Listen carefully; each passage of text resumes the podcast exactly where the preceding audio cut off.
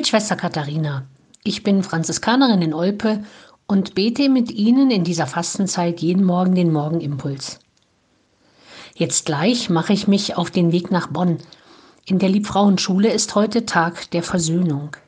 Er beginnt mit einem Gottesdienst mit allen Schülerinnen und Lehrern in der Elisabethkirche.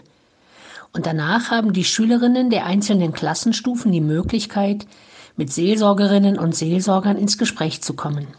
Sie können bei den Priestern beichten oder bei den anderen Seelsorgern Themen besprechen, die ihnen auf dem Herzen liegen, die schwierig und problematisch sind und wo es gut ist, das mal mit jemanden Außenstehenden zu besprechen.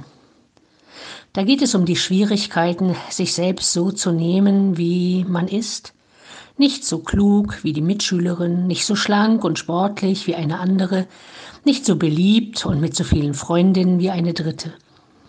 Es geht um Mobbing in der Klasse und um Lehrer, die damit überfordert sind. Und es geht immer wieder um unendlich viele Probleme zu Hause. Um getrennte Eltern und die neue Freundin des Vaters, um die kranke Oma und die geliebte Tante, die viel zu weit weg wohnt. Und um wirkliche Schuld und Sünde.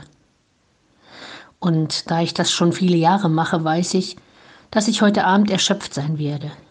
Von vielen Stunden zuhören, von den schwierigen Problemen, die junge Mädchen heute mit sich herumtragen und oft keine Lösung sehen, und von der Konzentration darauf, ein Wort oder eine Idee zu haben, die einen Weg weisen könnte.